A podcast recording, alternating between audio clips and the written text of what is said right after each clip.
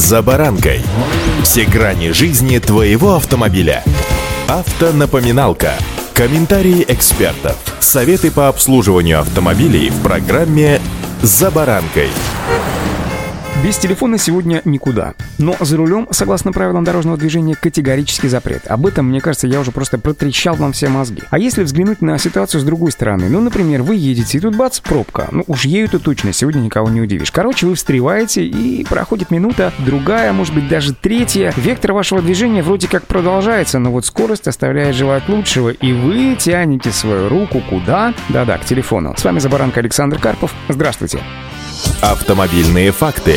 Вначале, как редкостный зануда, повторю еще раз. Разговаривать по телефону во время движения водитель может только в том случае, если его мобильный телефон оборудован системой hands-free, которая позволяет разговаривать без помощи рук, не отвлекаясь от управления автомобилем. За нарушение правил дорожного движения в Кодексе об административных правонарушениях предусмотрен штраф – полторы тысячи рублей. Таким образом, если водитель находится в автомобильной пробке, он все равно обязан соблюдать пункт 2.7 правил дорожного движения. Согласно правилу, запрещается пользоваться во время движения телефоном, ну и так далее по тексту. Автоюристы, что называется, съевшие собаку на таких делах, акцентируют внимание. Совершенно неважно, с какой скоростью вы передвигаетесь, это все равно считается движением. Даже если машину толкают люди, а водитель, сидя за рулем, разговаривает по телефону, то его могут привлечь к административной ответственности. Если на дороге установлены камеры видеофиксации, работающие в автоматическом режиме, которые фиксируют как раз данное нарушение, то штраф будет выписан автоматически. Остановить может и бдительный инспектор ГИБДД. Ну, в последнем случае, все же, если вас остановил инспектор ГИБДД, то мне думается, что еще можно рассчитывать на человеческий фактор, и сотрудник полиции может, конечно, и не выписать штраф с учетом того, что вы сидите за рулем автомобиля, который толкают другие люди.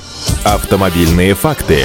Если же все-таки это произошло, и вас привлекли к административной ответственности за нарушение пункта 2.7 правил дорожного движения, предусматривающего штраф в размере полутора тысяч рублей, нарушение правил пользования телефоном водителем транспортного средства, напомню, вы вправе обжаловать постановление о штрафе в течение 10 суток с момента его получения. Правда, как показывает судебная практика, доказать свою невиновность будет ну крайне сложно. Тут, можно сказать, вам повезет, если инспектор ГИБДД допустит ошибку при составлении протокола или постановления, ну, например, не разъяснит вам ваши права. То шансов отменить штраф здесь становится чуть-чуть больше. Но для этого юристы рекомендуют снимать на телефон общение, да и всю процедуру привлечения к ответственности с инспектором. А теперь подробно о том, когда можно говорить по телефону без системы hands-free. Только если автомобиль припаркован на обочине. Еще в 2019 году ГИБДД разъяснила, когда водитель может пользоваться телефоном. Поэтому сейчас внимательно слушаем и впитываем каждое слово. Водитель может пользоваться своим телефоном только в припаркованном автомобиле, может звонить или писать смс-сообщения сколько угодно. Припаркованная машина не движется, а значит действия водителя не нарушают пункт 2.7 правил дорожного движения. Во всех остальных случаях категорически, настоятельно не рекомендую, а правила дорожного движения вообще запрещают пользоваться мобильным телефоном. Тем более, что практика совершения ДТП за рулем с участием мобильных телефонов сегодня очень широка и, кстати, заканчивается не всегда легкими ушибами или ссадинами.